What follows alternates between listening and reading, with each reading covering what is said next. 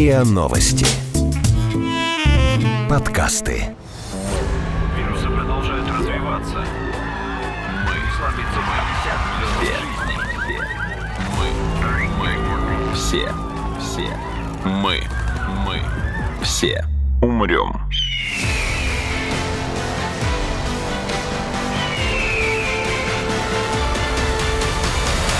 Мы все умрем.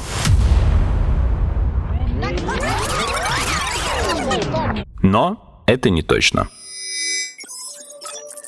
Здравствуйте. Это подкаст «Мы все умрем, но это не точно», где мы с научной точки зрения разбираем, что готовит Земле и людям обозримое будущее. Меня зовут Игорь Кривицкий. Увы, мы вынуждены из студии переместиться снова в Zoom. Со мной сегодня на связи мой соведущий Артем Буфтяк. Всем привет. И наш сегодняшний гость Георгий Валентинович Тихомиров, заместитель директора Института ядерной физики и технологий НИЯО МИФИ, доктор наук, профессор кафедры теоретической и экспериментальной физики ядерных реакторов. Здравствуйте, Георгий Валентинович. Добрый день, коллеги. Мы сегодня хотели поговорить Мы сегодня поговорим. Да, мы сегодня поговорим на тему, которую нам коллеги из МИФИ предложили, и она нам понравилась. Мы пришли к консенсусу и будем говорить сегодня про мирный атом, то есть про не военное, про мирное использование контролируемого распада и высокочастотного излучения. Мы с Георгием Валентиновичем предварительно, когда договаривались о записи, прошлись по возможным использованиям, и мы с вами что-то около 10, по-моему, разных вариантов использования мирного атома насчитали, если я не ошибаюсь. Да, я думаю, что мирный атом может быть использован во многих областях. Но самое, конечно, известное и как бы на слуху у населения – это атомная энергетика. Я бы хотел, чтобы все представляли реальную роль атомной энергетики, ее вклад, ну и, конечно, возможные ее перспективы. Вот давайте тогда с этого и начнем. Ну вот я, например, люблю своим студентам задавать вопрос, сколько реакторов сегодня работает в мире? В мире? Энергетических реакторов. Вот на ваш взгляд, ребята, сколько? Ну, где-то около 20-30, наверное. Десяток с чем-то в одной только в Франции, мне кажется. Вот. А так, в принципе, по миру я бы поставил на 50 плюс. Ну вот я когда задаю этот вопрос, я слышу разные слова, и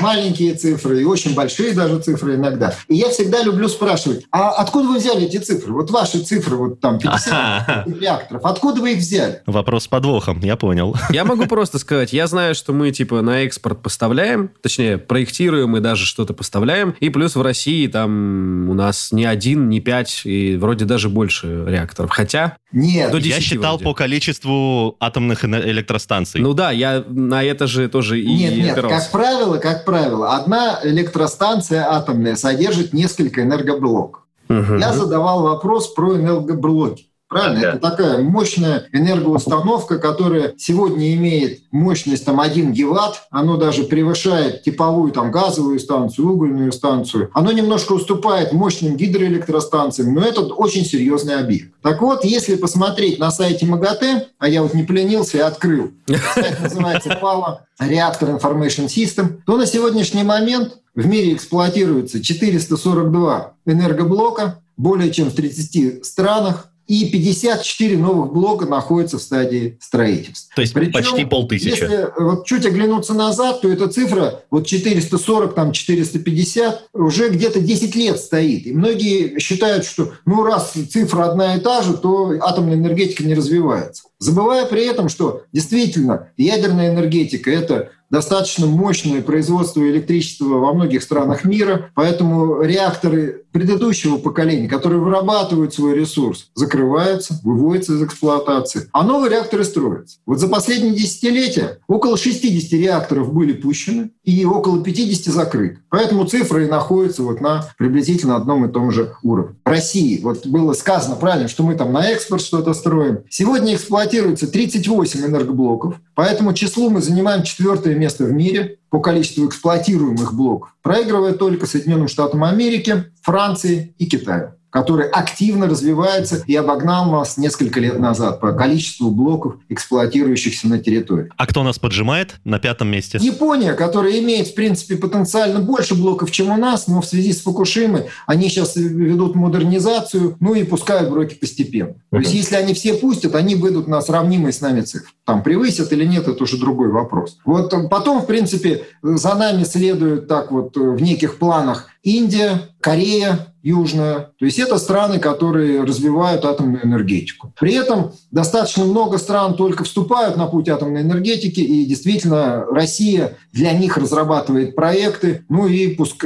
планирует построить и эксплуатировать, помогать эксплуатировать атомные станции. Ну здесь надо выделить Белоруссию, где уже был физпуск, и наша станция скоро заработает на полную мощность. Строительство ведется в Турции, ведется в Бангладеш. Ну и, в принципе, есть планы по развертыванию нового строительства Венгрии, где уже работает станция по нашему проекту, и Финляндии. Но в планах Росатома строительство гораздо большего количества блоков. Георгий Валентинович, вы сказали, что старые реакторы закрываются и открываются новые. Но разве реактор построен не по такому принципу, что тот материал, за счет которого и происходит процесс выделения энергии, о физике процесса мы поговорим, наверное, чуть позже, что нельзя менять сами стержни разве? Нет, тут надо уточнить, что действительно у нас есть топливо, и топливо для современных реакторов меняется один раз в год. При этом это главный, на мой взгляд, плюс атомной энергетики по сравнению с традиционной энергетикой, которая сжигает там газ, уголь или мазут, то, что объем топлива, который нужен атомной станции, несравнимо меньше, чем для этих станций. Я люблю приводить такой пример, что для тепловой станции 1 гигаватт электрической нам надо два состава угля в день. В день. Для атомной станции такой же электрической мощности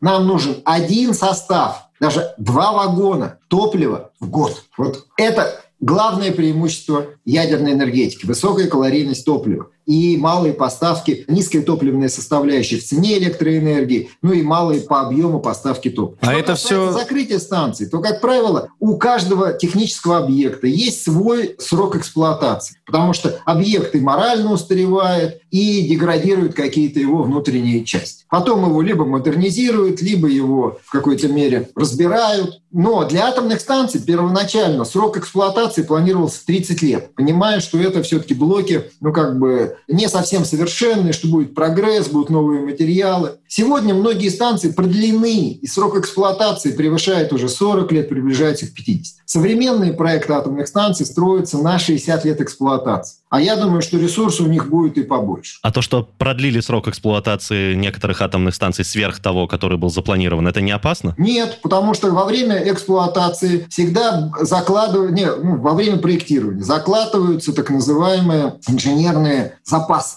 То есть никто не знает правильно, с какой ресурс. И у продления срока эксплуатации предшествует большая работа. Это означает, что проверяется материал, меняются какие-то элементы, которые выработали свой ресурс, и проводится всестороннее обоснование продления. Причем продление делается ну, на какой-то конкретный срок, который гарантирует, опять-таки, с инженерными запасами ну, безопасную эксплуатацию. Поэтому в этом смысле это просто говорит о том, что действительно в момент э, строительства первых, э, там, сейчас эксплуатируются в основном блоки второго, третьего поколения, первые уже все закрыты, ну, еще не знали, не знали люди многого, и сейчас это знание есть, что позволяет вот проектировать уже на 60 лет эксплуатации. Такой вопрос, а почему еще, ну, со всеми плюсами, да, атомной энергетики, мы полностью не перешли на этот вид потребления энергии, добычи энергии? Потому ну, что, ну... На тех... самом деле хороший вопрос, вопросы. Действительно, этот вопрос перекликается с вопросом, а есть ли у ядерной энергетики будущее? Правильно? Потому что действительно, ну, человечеству нужна энергия. То есть есть исследования, показывающие, что ну, энергия потребляется в больших количествах, и, и с каждым годом больше ограничен. То есть речь идет вот об ископаемых видах топлива. Поэтому какие все-таки есть основания говорить о том, что у ядерной энергетики есть будущее? Во-первых, это то, что нет выбросов СО2.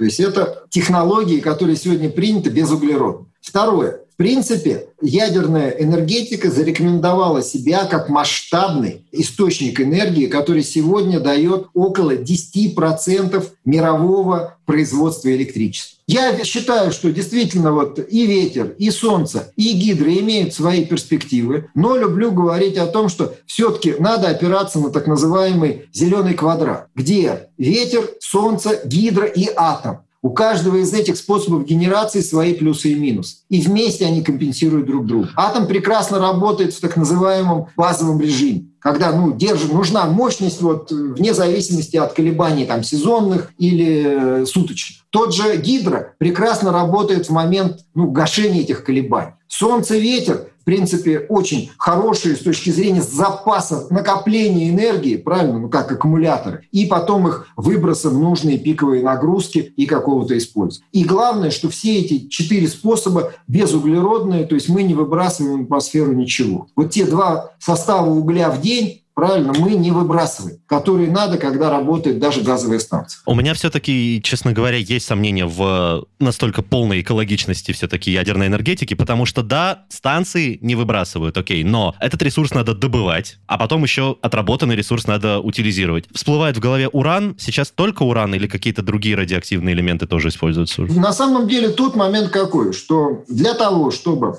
производить любой технологический продукт, нам надо что-то добывать. Если делать солнечную панель, нам надо добывать тяжелые металлы редкоземельные, правильно, и надо также копать шахты. Вот оказывается, что с точки зрения квинтэссенции энергии урана надо меньше всего по сравнению с другими источниками. Но уран при этом сам по себе достаточно грязный уран по сам по себе радиоактивный. То есть мы да. добываем некое количество радиации, которое есть в природе. Вот тут не надо забывать, есть природный радиационный фон. Мы этот уран перерабатываем, делаем топливные материалы, которые, в принципе, вот если они свежие, они абсолютно безопасны, потому что уран как элемент, он ну, распространен в природе, и люди с ним привыкли жить в какой-то мере. Он не дает сам по себе большого радиационного фона. После того, как мы облучили топливо в реакторе, то есть сняли с него вот эту энергию, да, оно становится опасным. Оно становится отработавшим ядерным топливом, высокоактивным. Его надо бережно хранить. Правильно? Надо в идеале перерабатывать, выделяя полезные элементы, потому что 95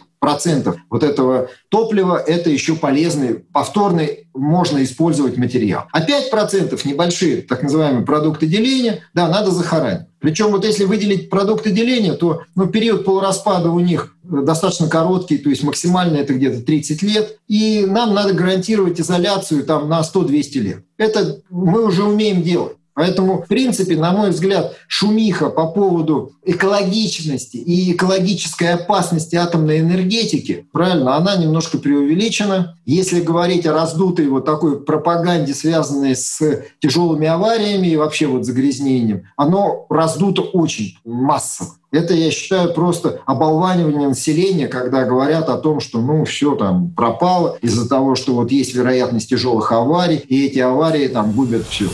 Мы все умрем.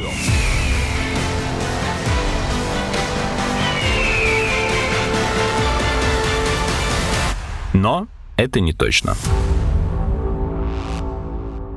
Поэтому у меня и вопрос был, что сейчас уже технология, она, ну, она еще в Советском Союзе там была отработана, и люди знают, как работать с этим. Есть уже и техпроцесс, и условия эксплуатации, и степень защиты намного выше. Почему мы не видим повсеместного использования, ну, там, про маленькие реакторы, про компактные я хотел бы спросить и поговорить попозже, хотя бы про то, что, ну, имеется уже сейчас. Есть атомные станции, почему их не строится там в разы больше? Почему не переводятся целые там города в России или производство на эту энергию? Ну, то есть в большем масштабе, в большем, чем сейчас он есть? Нет, нет, нет. Я отвечу на этот вопрос аккуратно. Во-первых, если говорить о России, то в России мы вырабатываем 20% на атомных электрических станциях. Мы сейчас идем аккуратно на замещение отработавших наших блоков на новые. И в европейской части доля вот электрогенерации 35%. Это, я думаю, предельная доля для моноисточника. Вот во Франции еще, конечно, больше, но они уже немножко обеспокоены вот такой зависимостью.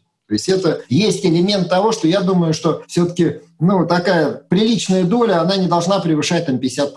А, а почему? У нас есть регионы, где 50%. Так а почему? Ну, почему? На самом деле всегда надо понимать, что есть пиковые нагрузки, правильно? И, соответственно, у атомной станции есть и плюсы, и минусы. Вот плюс, что она дает хороший киум в так называемом непрерывном рабочем когда вот 1 гигаватт генерируется в течение там, 90% времени года. Потом он останавливается, перегружается и дальше делается. Соответственно, вот с точки зрения той же России сегодня нет актуальности новых станций по двум причинам. Первое, станции активно и так работают. Второе, нет спроса на электричество. Угу. То есть все упирается еще и в экономическую Если бы часть. были спросы, я думаю, вот такие не локальные спросы, вот, потому что здесь, конечно, еще такой экономический, когда большой блок, один гигаватт. Правильно? Один гигаватт – это очень мощный э, объект, и э, нужны хорошие сети, чтобы, правильно, либо большие города рядом, ну, либо хорошие сети, которые переведут в малые города. Поэтому сегодня как раз и поднимается тематика, где еще можно использовать атом. Это малая энергетика. И Россия реализовала проект «Певек». Это академик Ломоносов,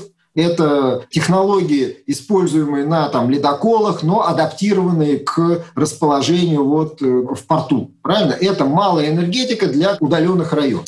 Если говорить о, соответственно, малой энергетике поселкового, как бы условно говоря, типа, то тут, конечно, еще много предстоит работать. Есть такие проекты в ряде стран, ну, в частности, в Канаде, вот в Америке, где говорят, вот да, сейчас мы сделаем проект коммерческий. Но там есть свои вопросы именно стоимостные. То есть это реализовать можно, правильно? Но есть экономика, есть цена киловатта, и если в какой-то мере поддержка той же солнечной или ветрогенерации правительствами идет, правильно? То вот малая атомная энергетика, она, конечно, ну, требует осмысления, потому что все-таки это объекты, требующие такого высокоинтеллектуального персонала, правильно? Это требующие, ну, в какой-то мере определенных средств физической защиты, ну, то есть это охрана, правильно, объекта. А, я думал, вы про там костюмы рад защиты, например, какие-нибудь. Да нет, кстати, обстановка радиационная, вот радиацию бояться не надо. Она настолько вся аккумулирована вот, ну, вблизи активной зоны, что работники станции, они, конечно, проходят радиационный контроль,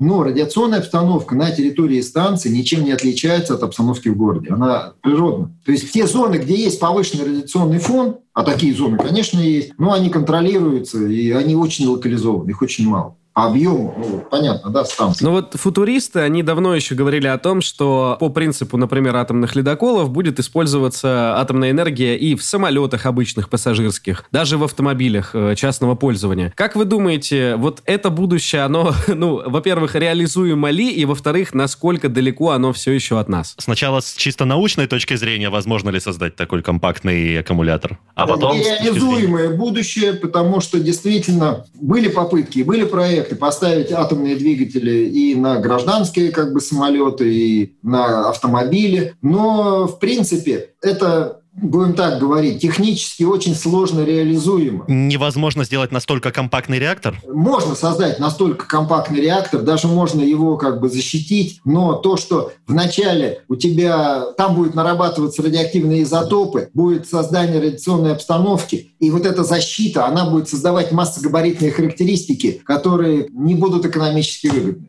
Но такие проекты есть. есть интересные приложения, но уже не за счет реакторных технологий, а, допустим, за счет вот э, ретедов или там, ну, каких-то ядерных батарей, когда мы используем энергию радиоактивного распада. И когда мы можем создавать источники электричества долгоиграющие, то есть у них гарантированный срок действия – это десятки лет. И с этой точки зрения, я думаю, что вот у таких компактных источников есть определенные перспективы, и вот ну, мы будем ими пользоваться там, через несколько там, ну, лет, десятилетий. Вы их уже используете, ну, точнее, все их уже используют в космической отрасли, насколько я знаю, там... На маяках использовали в удаленных местах, но они дорогие. И тут надо, конечно, идти по пути вот э, цена-качество, удешевление, поиск каких-то решений. Они дорогие в плане создания, но ведь потом, если рассчитывать стоимость эксплуатации, там как бы эта кривая резко падает. Кривая падает тогда, когда мы ставим серию, правильно? Когда мы налаживаем технологическое производство, падает цена образца. Но вроде как вот э, все-таки в коммерческую эксплуатацию такого рода вещи, ну, отдавать не хотелось бы вот именно со спецификой все-таки самого источника. А сделать его ну, абсолютно безопасным, эта цель тоже стоит, когда малые концентрации, когда ну, просто невозможно там ну, никак себе навредить, правильно? Соответственно, проекты такие есть. Ну, то есть это все равно пока что там военная промышленность, космонавтика и наука. Вот как-то в таком ограниченном, хотя это не очень большая специфика, да, но не для простых потребителей и людей пока что, и, скорее ну, всего, никогда будем нет. так говорить, что пока да, но есть проекты получения, были даже такие проекты в Советском Союзе, когда на радиоизотопах делались там генераторы сердечной мышцы, допустим. Опа, я как раз хотел пошутить про кардиостимулятор, как у железного человека. Ну вот на самом деле такие не просто были, они есть такие решения. Вау. И они работают, потому что одно дело перезагружать батарейки и быть зависимым от того, что тебе надо правильно там что-то поменять, и у тебя вдруг все разрядилось, а другое дело действительно, да, сознательно носить в себе частичку, условно говоря, радиации для того, чтобы обеспечить себя там на 10-15 лет автономные независимые вещи. Так, а почему тогда это не частая история? Ну, то есть я впервые сейчас от вас слышу про кардиостимуляторы на Ну, на самом деле, немножко не моя тема, но, в принципе, я думаю, что... Я не могу сказать, сейчас это используется или нет, но это требует технологии, это требует некой общей культуры производства. И с этой точки зрения, действительно, есть такая в атомной отрасли интересная тема, связанная с сохранением знаний, и часто, ну, как бы мы что-то упускаем, человечество упускает. Это не только в атомной отрасли. Что-то изобретают по несколько раз, вы имеете в виду, потому что забывают о том, что уже что-то было придумано. Да, что-то вот теряется, какой-то ноу-хау теряется, правильно, а потом заново открывается и заново используется. Я просто вот ну, быстренько погуглил и вижу, что в начале 2000-х, например, в США было примерно от 50 до 100 человек, у которых были кардиостимуляторы, работающие на атомной энергии. Да, то есть это, в принципе, реальная история рабочая. Это не теоретический проект, это нечто реализованное. Точно в какой-то Да. мере история, которая... Там вопрос цены, качества, правильно, безопасности, это вот уже... Более того, я вижу, что плутониевый кардиостимулятор, например, был установлен одной американке еще в 1973 году. Это, правда, и обошлось в 23 тысячи долларов по современному курсу.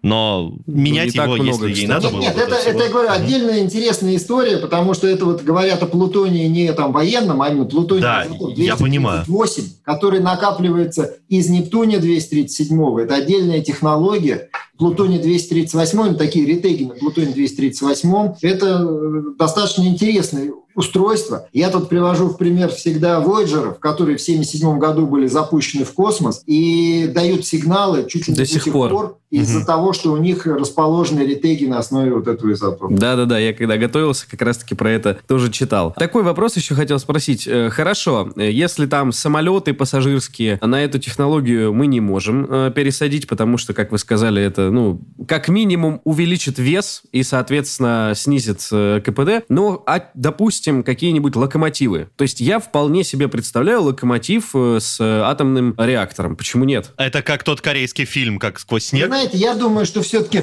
в будущем, вот если рисовать какое-то, ну, такое более экологичное будущее, я думаю, что все-таки есть такое понятие атомно-водородная энергетика. Когда у нас есть хорошие реакторы, допустим, ну, производящие водород, этот водород запасается в определенных аккумуляторах, и вот все вот эти объекты, о которых мы говорим, и самолеты, и, условно говоря, поезда, работают на том, что сжигают водород, выплескивают в атмосферу обычную воду, ну и едут как обычные вот эти вещи. Потому что действительно не надо думать, что именно ядерная энергия. Ядерная энергия может давать полезные вещества, как сегодня дает электричество, правильно? А может давать водород. Я Вот понял, это- то есть- Эта тема, она в какой-то мере, ну, вот гораздо ближе, как мне кажется, чем э, локомотивы на атомной энергии. Мы все умрем.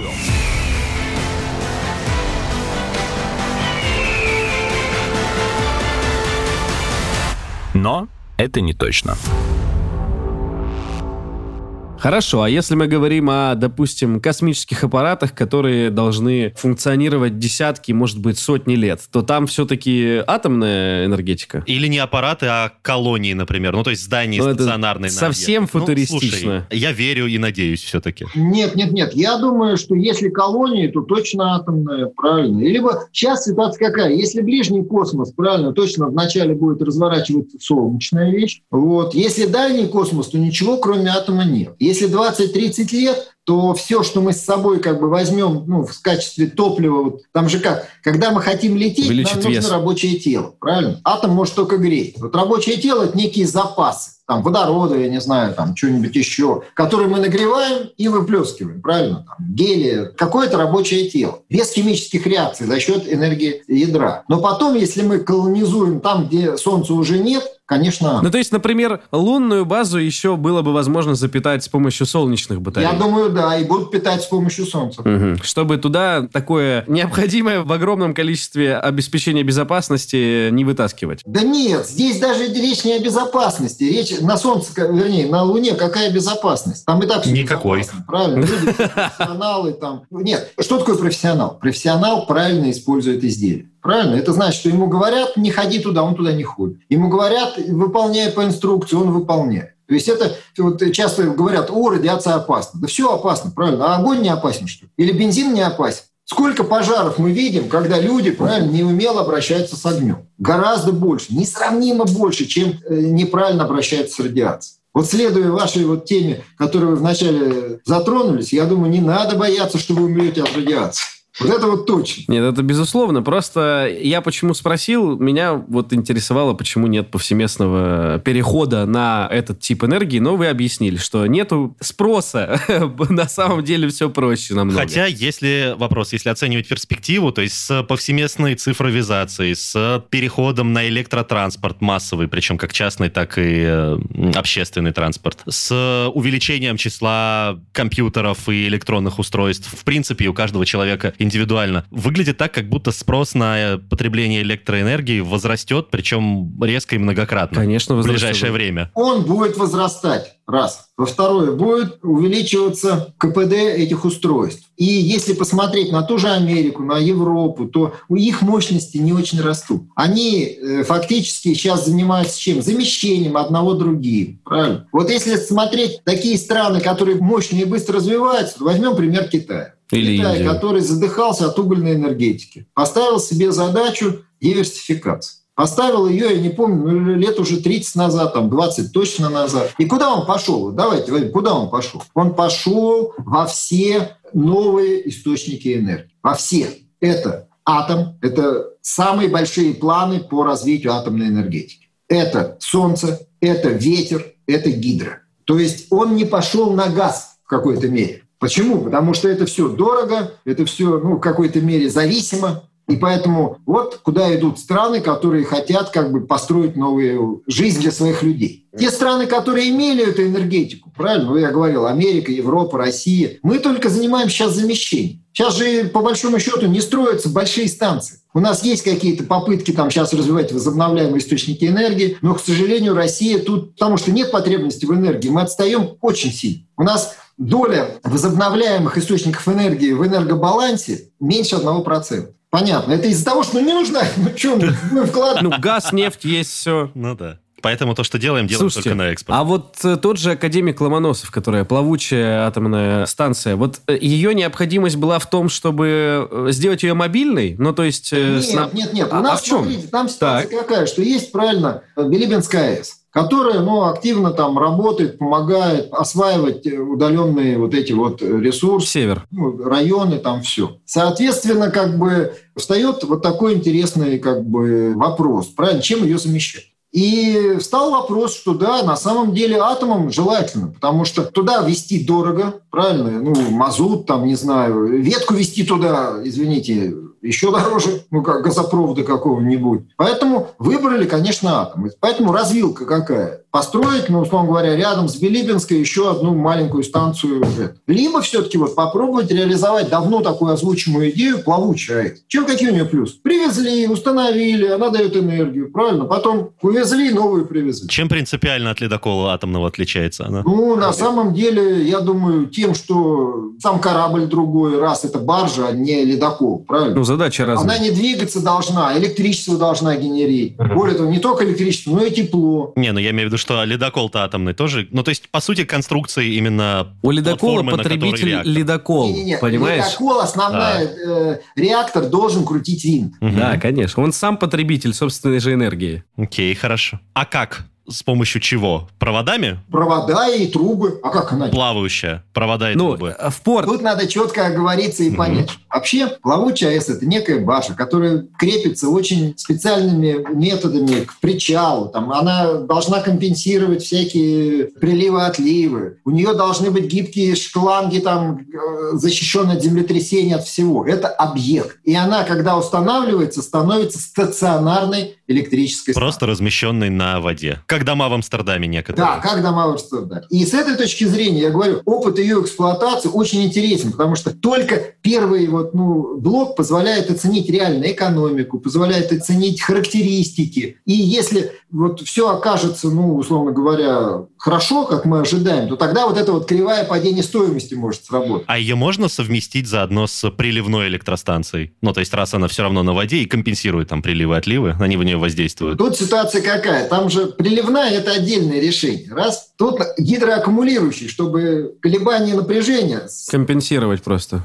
Да, но тут на самом деле, я говорю, проектов много, надо понимать, что все-таки там далеко, там в какой-то мере завозить материалы трудно, и поэтому реализовывать какие-то высокотехнологичные проекты ну, тяжеловато. Поэтому я думаю, что если гидроаккумулирующие станции где-то будут строиться, то не в Певеке. Я когда читал, там буквально, как оказалось, весь мир трубил, что вот что же вы, русские, делаете, отправляете в такое опасное место, а, там, атомную бомбу практически, там, льды, там, ужасные воды, а вы туда целый Чернобыль на льду Не-не-не, отправляете. Ну, коллеги, вот это вот полное, извините, Чушь. непонимание какой-то трэш. Почему? Потому что, ну, ледоколы плавают, правильно? В России Конечно. э, единственная страна с мощным ледокольным флотом и имеет планы по его развитию. Опыт эксплуатации реакторов, которые вот являются ледокольного типа, уже там, ну, я так навскидку скажу, десятки реакторов лет, правильно? Соответственно, мы точно знаем, как они работают, и ни одного инцидента серьезного с выходом радиоактивности не было. Поэтому это определенный класс достаточно надежных установок. Поэтому говорить о том, что мы какую-то, вот когда сравнивают реакторы бомбу, ну, ничего кроме смеха и улыбки не вызывает. Ну, Принципиально разные устройства, правильно, и в какой-то мере Мне кажется, это крутое экспортное решение, потому что их можно производить в России, а потом отправлять в страны там Азии, Африки, и не нужно там наших специалистов отправлять на эту стройку. То есть Ну, в я смысле, прям вообще-то, вижу... вообще-то нужно, на самом деле, Слушай, потому что откуда нет, у них свои кадры? Нужно, это понятно. Я имею в виду, что мы ее собрать у себя можем в стране на наших мощностях, производство не перемещать. Я в этом смысле. И я прям вижу, мне почему-то кажется, что это вполне себе история на экспорт, которая там в ближайшие года будет успешной. Ну, будем смотреть, потому что пока я не слышал заказов от других стран на такого рода решения. Это же первое решение. Атомных станций, которые мы реально имеем портфель заказов, от центров ядерной науки и технологий на основе ядерных реакторов. Потому что вот мы сейчас как-то вокруг атомной энергетики. А есть же еще целая тема использования атома, связанного с медицинскими применениями, с исследовательскими применениями. Как раз собирался к ним перейти, на самом Ну давай, Игорь, давай про медицину, хорошо. Мы все умрем.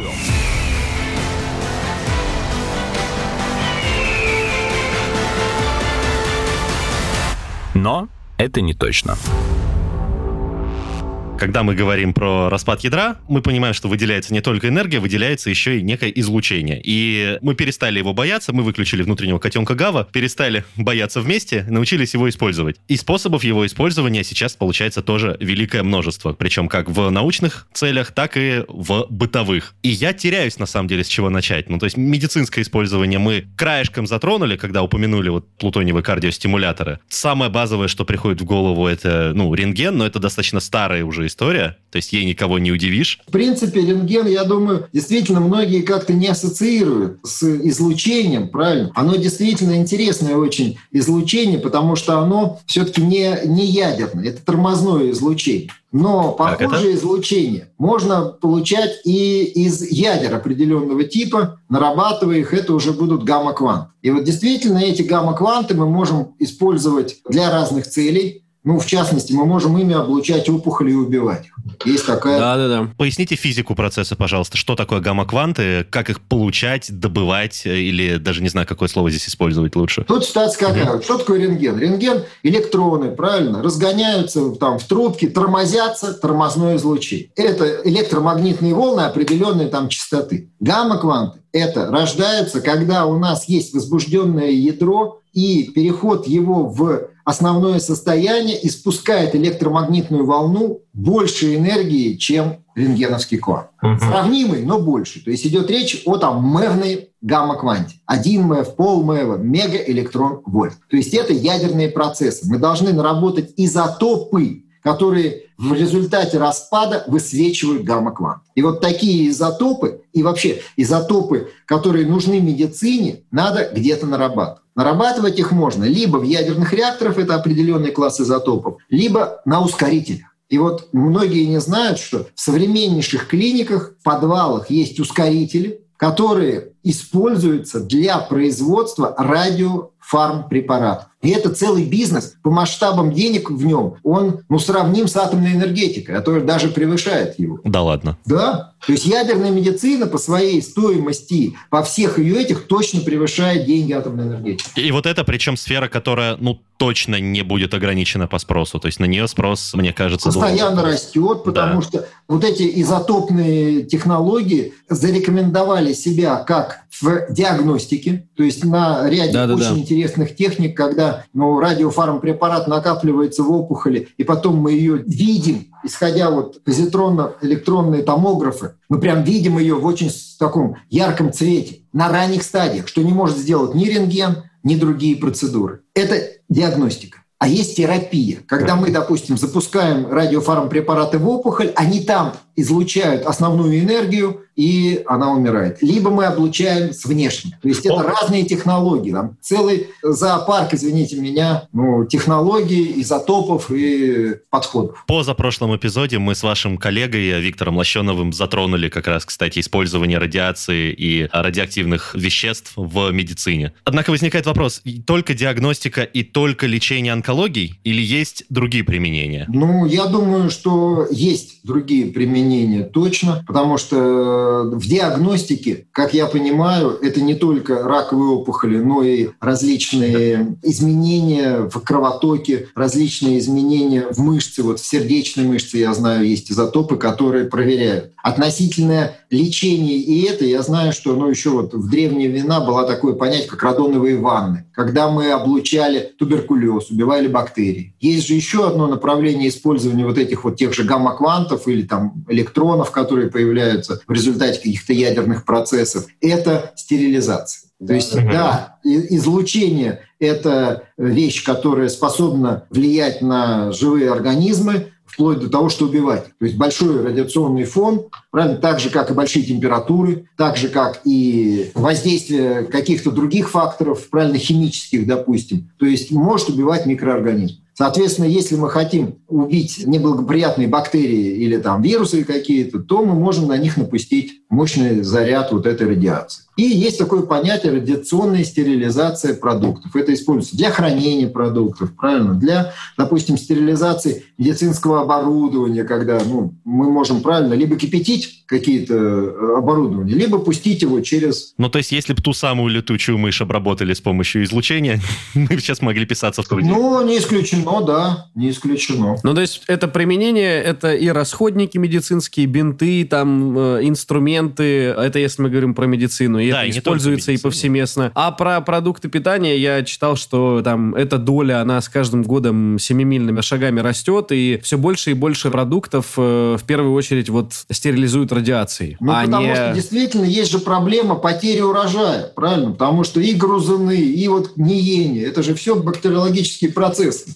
И поэтому мы не удивляемся, когда нам яблоки воском натирают, правильно? При этом, ну, тоже внося определенные изменения, в том числе и в пищеварительный тракт, когда мы этот воск едим, если не смогли его смыть там или очистить. А при этом обеззараживание путем облучения, оно, на мой взгляд, гораздо безопаснее, потому что ну, не вносится излучением изменения в структуру самого яблока. Убиваются только бактерии, которые в нем находятся. Ну, холодная пастеризация вот эта технология да, называется. Да, да, тоже хороший термин. И мне кажется, это интересно. Меня даже больше удивило не то, что готовые продукты уже облучаются, а то, что даже зерно облучается, чтобы как раз-таки его сохранить. Это мне показалось прям ну, очень, потому очень что пугающе. зерно, да, там тоже идет процесс гниения. Но были интересные опыты вот в истории радиационной, это мы уже перешли на радиационную как бы тему, попытки стимулировать то есть радиация, у нее есть интересный эффект, она может стимулировать живые организмы к росту. Вот есть такое понятие даже радиационный гермезис, когда превышение природного фона, ну или облучение какими-то дозами радиациями заставляет организм ну, лучше расти, мобилизовывать свои ресурсы. И были попытки увеличить урожай путем вот воздействия на там, семена, вот с точки зрения как раз э, ну, их как бы возбуждения, что ли. Как Артем, а ты тоже подумал применять? про гигантских тараканов из Fallout? Ой, не.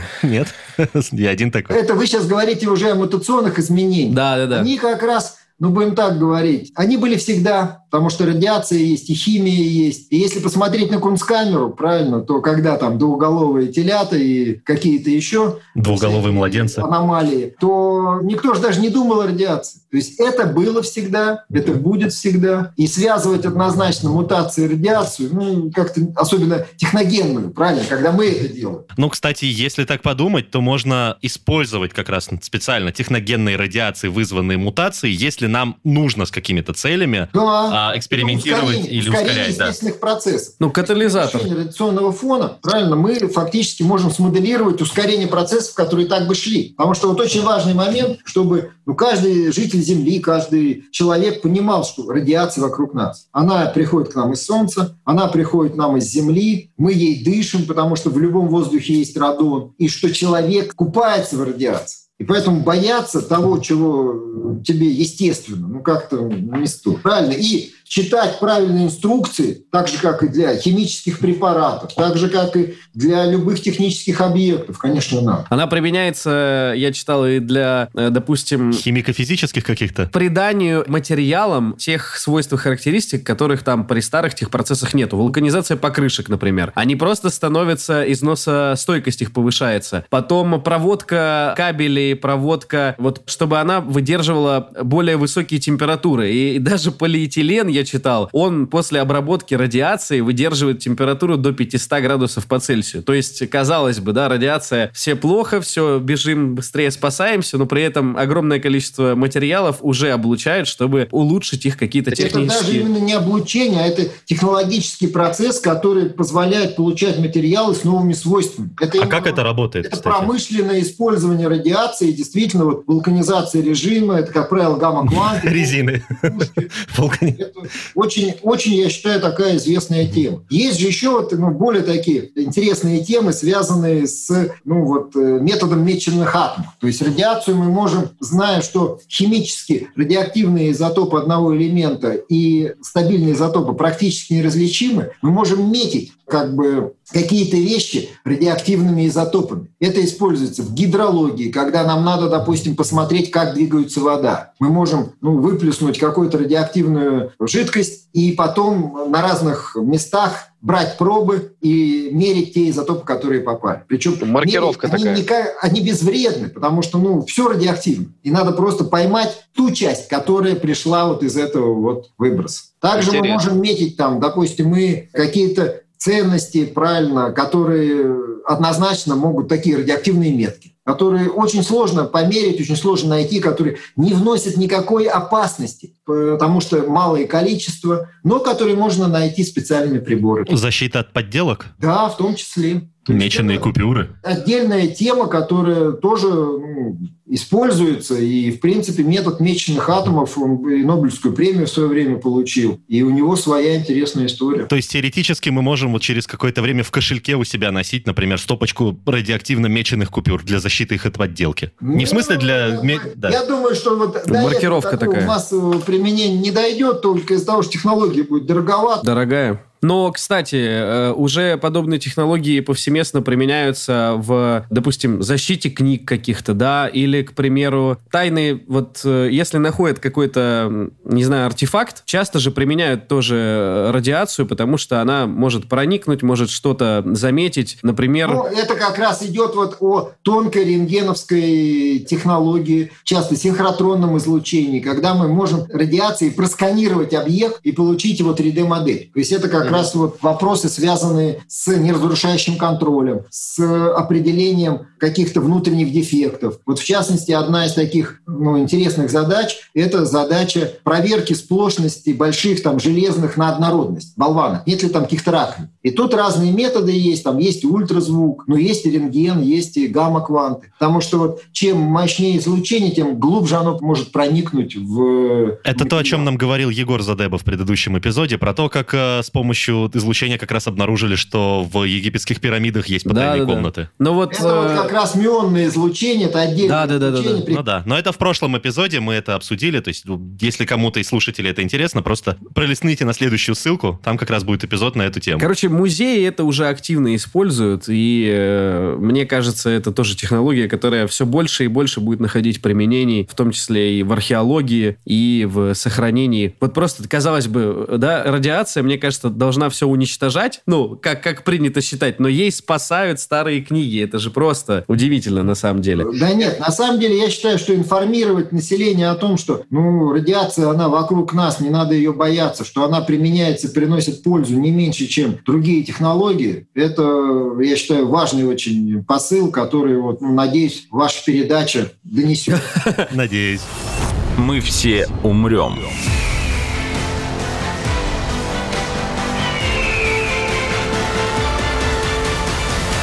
Но это не точно. Я последнее, что еще хотел отметить, это очистка воды, например, то, что с помощью... Ну да, это тоже... стерилизация. Да, да, да. И второе это уничтожение опасных вирусов. Я читал то, что, например, переносчики малярии, да, это комары. Вот чтобы остановить распространение смертоносных заболеваний, ученые, они что сделали? Они половую стерилизацию проводят. То есть э, специально разводят или отлавливают насекомых, облучают их определенной дозой радиации, затем выпускают в естественную среду. И получается, прошедшие эту процедуру стерилизации, самцы, они э, не могут приносить потомство и так, собственно говоря, останавливают Не-не-не, распространение. Главное, что они живы. Да, они живы. защищают свою территорию и не размножаются. И это позволяет контролировать численность вот этих вот особей, не давая малярийных вспышек. Просто одну фразу фактически скажу, что э, в 2015 году были приняты 17 целей устойчивого развития человечества, включая там здравоохранение.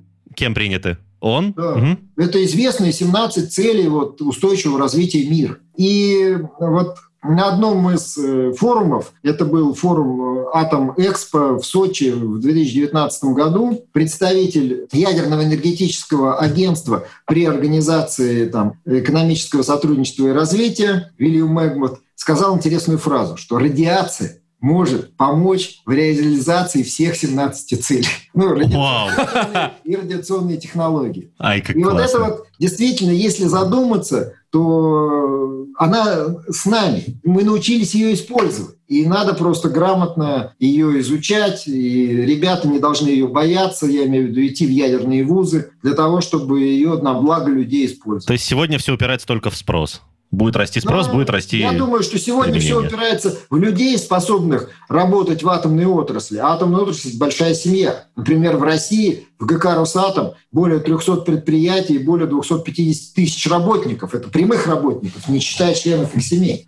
Поэтому это большая семья. И есть э, ядерная отрасль мира, где тоже понимают, что, ну, что полезно, надо в какой-то мере э, и- изучать и использовать безопасно. Я еще хотел тоже вот уточнить. Мы сегодня в начале вот э, так вскользь упомянули вот эти ритеги, то есть э, радиоизотопный термоэлектрический генератор. То есть это по факту технология тоже мирного атома, и она применяется в космической отрасли, ее устанавливают как раз-таки на аппараты космические. Там пионеры американские и Voyager, они все были снабжены э, как раз-таки отечественным ритегом. И э, я правильно понимаю, что эта технология не применяется повсеместно только в связи с тем, что она дорогая, в связи с тем, что нету какой-то производственной линии уже настроенной. То есть индустрии производства вот этих э, радиоизотопных генераторов ее нет, и, соответственно, и, и потребителей нет, да, потому что там заказывать себе для часов там или, не знаю, для стиральной машинки такой э, генератор, его слишком дорого, поэтому это не повсеместно. Да, это один из э, останавливающих факторов дороговизма производства как раз вот именно радиоактивного вещества. Второй останавливающий фактор, ну, это все-таки вопросы законодательные, связанные с передачей ядерных материалов в частные руки. Ага, тут еще вот это юридическое Да, поле. кстати. Интересно. Да, то есть есть такой вопрос, когда ну, такие вопросы будут ну, количественно решены, правильно, сколько вот, ну, передать, тогда, наверное, будет э, все-таки движение в область, э, ну, может быть, коммерциализации. Хорошо, а автобусы, допустим, какие-то то, что остается во, в владении государства, да, общественный транспорт, например, или метрополитен перевести Да, на энергию да, ми- да, мирного да, атома. Где, где контролируется. Но, в принципе, Я знаю, что в ряде стран есть э, частные фирмы, эксплуатирующие ядерные объекты, но не исключено, что право на эксплуатацию частной фирмы может иметь, но сам материал может все-таки все принадлежать государству. С развитием частного космоса и частной космонавтики. Ну, частная космонавтика, правильно, сегодня пока все-таки, наверное, без ретегов.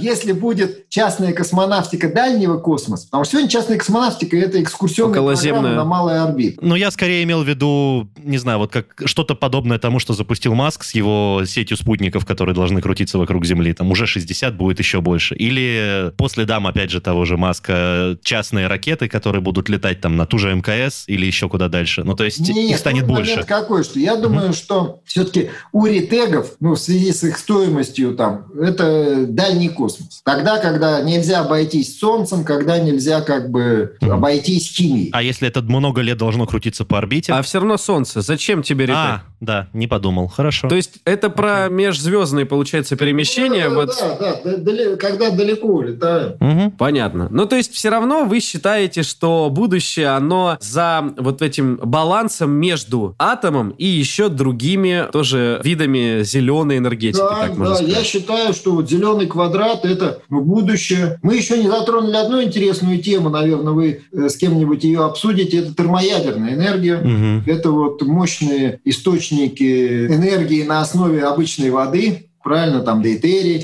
тритий, где, конечно, уже безграничные с точки зрения не тысячи, наверное, там миллионов лет, ну, запасы энергии на Земле. Там свои в какой-то мере задачи, свои особенности, но то, что термоядерную энергию в виде там нейтронных генераторов уже сегодня используют, то есть это тоже интересная тема. То есть есть же ядерные реакции, и есть вот эти реакции синтеза термоядерного, где выделяется энергия, есть термоядерные нейтроны, которые можно использовать для разных целей. Ну, например, вот нейтронные генераторы используются и для изучения недр Земли, так называемый каротаж, нейтронный каротаж. Есть и специальные системы досмотра на основе вот этих нейтронных генераторов, потому что там нет фактически изначально ядерных материалов, и только в момент вспышки появляются несколько нейтронов, которые, регистрируя которые, можно судить о каких-то вещах. Тоже очень интересная тема. И это тоже ядерные технологии, тоже возможность мирного использования атомной энергии. Кстати, про вот этот э, неразрушающий контроль мы тоже сказали про рентген, но не сказали, что на самом деле обеспечение безопасности всех объектов, э, аэропортов, вокзалов и всего остального, оно тоже по большому счету использует это же излучение излучение, тоже радиацию, атомную энергию, потому что досматривают людей как? Э, лучами. Ну, и X лучами, я говорю, сейчас еще есть нейтронные вот технологии, которые позволяют тоже, определить, да? допустим, наличие в багаже ядерных материалов. Ого. Потому что рентген, рентген, он не различит там свинец и уран, а вот э, такие технологии различают. А что, были прецеденты? Ну, на самом деле прецеденты точно возможны, правильно. Ну, просто это кому-то должно было прийти в голову, что кто-то может принести в багаже в самолет радиоактивный материал, и поэтому была придумана вот такая схема и такое устройство. Половина фильмов про терроризм, игр американских, они строятся как раз-таки на подобных сюжетах. Ну, на самом деле не обязательно самолеты, это, возможно, все-таки большие фуры, это, возможно, перемещение-то идет разными путями. Это, возможно, корабли, и системы досмотра, они в какой-то мере часто же бывают, ну, когда мы хотим что-то найти, там, что-то утерянное. Я скорее представил себе КПП какой-нибудь на выходе с ядерной станции. Петрович, что это у тебя под футболкой? Свинец, да? А ну-ка пройди через рамку. Ага, положь, где взял. Нет, на самом деле ситуация какая, что вот э, смех смехом, но, наверное, все-таки не ядерные материалы, но загрязнение, датчики со всех объектов. Э, вот, это уже круто. Почему? Потому что человек может случайно, правильно, вынести радиацию и зачем это надо. Причем случайно имеется в виду загрязнение там, одежды или еще uh-huh. каких-то вещей. Uh-huh. Это, в принципе, точно локально безопасно, но если это будет где-то накапливаться, то это может привести к каким-то... Ну... Мне нравится, как мы используем радиацию для контроля распространения интенсивности радиации. Люблю рекурсивную иронию. Тут интересная тема. Вы сказали контроль рентгеном, а я ага. сейчас говорил о том, что радиацию нельзя увидеть. Да, да, да. Да, и мониторинг, вот я об этом и говорю. детектор. Вот у нас угу. в МИФИ, допустим, очень сильно развивается тема измерения радиации. Правильно? Мы же должны ее уметь мерить. Причем разных видов. Рентгеновскую, угу. нейтронную, альфа и бета-активность. И это отдельная задача, чтобы мы могли мерить. Причем это очень так интересно. И когда говорят, вот, что такое природный фон, что такое много или мало, мы должны с чем-то сравнивать. Вам нужно эту идею, знаете, продать производителям фитнес-браслетов, чтобы были такие же браслеты с измерением радиации, вот эти все люди Нет, повернутые. Рынок, рынок дозиметр есть, он открыт. Да, да, да. И в этом смысле я знаю, что он тоже имеет какую-то нишу, потому что, ну, во-первых, есть же естественная радиация, есть э, локальные места, где она превышает фон, и есть радиация пищевых продуктов, и все-таки, несмотря на то, что это безопасно, но есть грибы, в которых превышение тяжелых металлов, правильно, и радиационных металлов. Ну, в принципе, разово безопасно, но если это делать массово, а у тебя где-то пятно рядом, наверное, не стоит. Поэтому я думаю, что по-хорошему на всех рынках должна быть радиационный контроль. Вот именно не из-за того, что это что-то техногенное, а что Мгм. есть природные. Есть же места выхода урановых солей на Земле, Поверхность. где фон превышает там в тысячу раз обычный Мгм. фон ну, на Земле. И это естественный процесс. Надо об этом знать.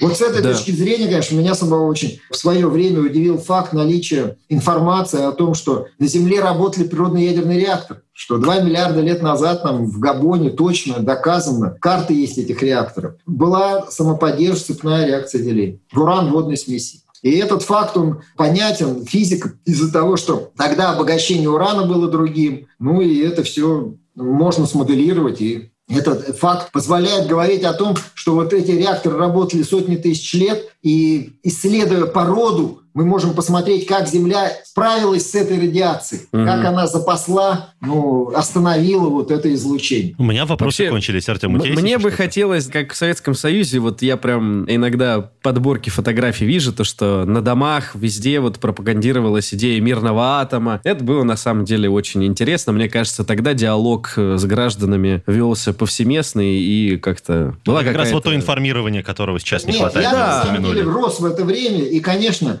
заходя в книжный магазин, я видел много популярных книг по современной физике, физике вот атома, и мне было интересно их читать. Сегодня, конечно, явно дефицит таких книг, и я думаю, вот и такие передачи, и популярные книжки, ну, должны появляться, потому что все-таки население должно знать о плюсах, о минусах всех источников энергии. И это очень важно, потому что выбор делают политики, и когда политикам говорят, надо строить солнечную станцию в Антарктиде, и они строят, ну, извините, возникает ряд вопросов. Ну, это вот тоже, да, такой вопрос, хороший социально-этический, то, что на самом деле наука это здорово, но если на эту науку нету социального спроса, то она продолжает работать исключительно на себя. Поэтому надеюсь, что социальный спрос и в мире, и у нас в стране будет расти на, Я на науку. надеюсь. Ну, а вслед за ним и экономический все-таки, потому что науке деньги-то очень нужны. Большое вам спасибо, Георгий Валентинович, за прекрасное интервью. Мне было очень интересно. Спасибо, что пришли и приняли участие в записи этого Спасибо вам. Это был подкаст «Мы все умрем, но это не точно». Подписывайтесь на наш подкаст на сайте ria.ru, в приложениях подкаст, Web Store и CastBox. Заходите, смотрите в Instagram ria, нижнее подчеркивание, подкаст и присылайте свои вопросы на подкаст собака rian.ru. Вирусы продолжают развиваться. Мы. Мы. Мы. Все. Все. Мы. Мы. Все. Умрем.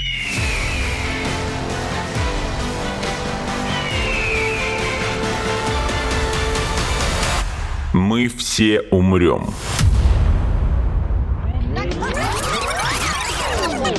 Но это не точно.